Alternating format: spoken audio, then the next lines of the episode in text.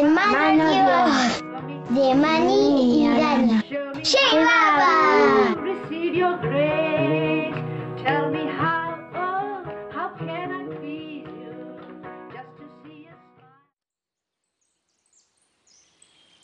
Los dos patos. Yo tenía un viejo cofrecito de lata que me acompañaba siempre a Merabad.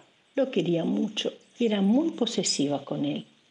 En caso yo le decía a mamá, no toques esto, es mío.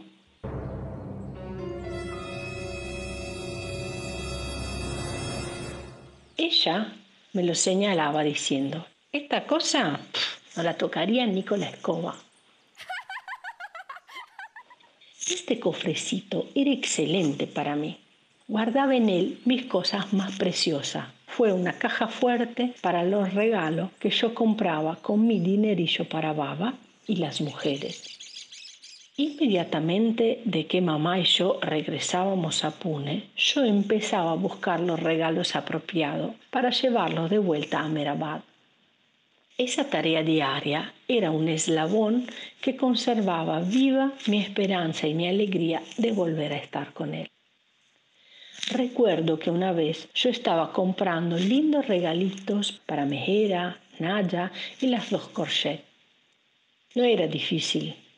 El problema era qué le compraría a Baba. Debería ser algo muy especial. Eso me tuvo ocupada todo el día, todos los días. Nada de lo que yo veía era suficiente para Baba. Una mañana compré con mi dinerillo unos maníes por el valor de una paisa, un penique, y me lo fui comiendo en el trayecto hacia la escuela. De pronto vi a un vendedor ambulante con su carrito lleno de artículos de loza. Me detuve ahí para admirarlo, preguntándome si había algo que yo pudiera comprar para Baba. Había muñecas, animales y pájaros. Las muñecas tenían distintos precios y sus nombres respectivos. En su pregón, aquel vendedor nos decía que la más chica era su hija, que la segunda en tamaño era la nuera y la mayor aún la madre o la tía. La más grande de todas era la suegra. Pero las muñecas no me interesaban.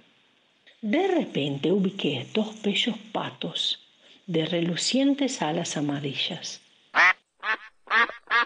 Tenían finos picos dorados y orificios en sus cabezas. En esta época yo no sabía que uno era para la sal y el otro era para la pimienta. Todo lo que yo sabía era que eran bellos. Tenían algo que los diferenciaba de todos los demás artículos en este carrito.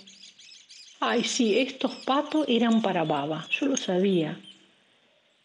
Entonces le pregunté a este hombre, ¿cuánto valen? Cuando me dijo el precio, descubrí que me faltaba una paisa, la que yo había gastado en los maníes. Ay, cómo lamenté las ganas que sentí por estos maníes. Por favor, le dije, ¿puede rebajarme una paisa? No, ese es el precio. Llévatelos, pero si no tienes el dinero, no los lleves y vete, me contestó.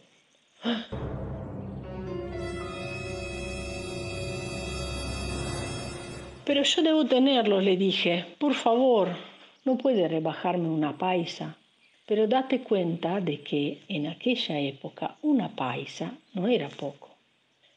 Me dijo, no, no y no. Los que yo gano es solo una paisa. No me molestes. Y se alejó. Yo estaba desesperada y seguí detrás del carrito a medida que se alejaba. Mis manitas trataban de retenerlo mientras yo seguía suplicando. Mis súplicas no parecían conmoverlo para nada. Entonces tuve una idea luminosa. Espere, le grité. Por favor, espere. Mi casa no está muy lejos de aquí. ¿Vendrás conmigo a mi casa? Entonces le daré una paisa y arreglamos el precio. Cuando le dije eso, el hombre me miró como si me viera por primera vez. Algo de mis ojos debió haber llegado hasta él, porque de repente me dijo bruscamente, Muy bien, muy bien, tenelos por una paisa menos. Yo nunca dudé que aquel vendedor ambulante compartiría el regalo que yo le di a Baba. Recogí los dos patos y los llevé a casa como si estuvieran vivos. Los guardé y todas las mañanas, antes de ir a la escuela, yo abría mi cofrecito de lata para ver si todavía estaban ahí. Y cuando volvía de la escuela a casa, lo primero que hacía era mirar dentro para ver si todo estaba bien. Hacía esto hasta que llegó el día en el que mamá y yo estuvimos otra vez en el tren rumbo a Merabat.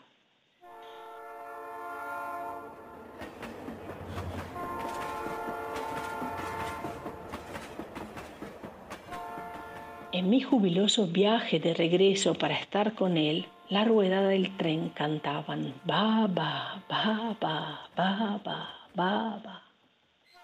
Cuando llegamos a Merabat, di a todo el mundo sus regalitos y luego fui a ver a Baba con los dos patos.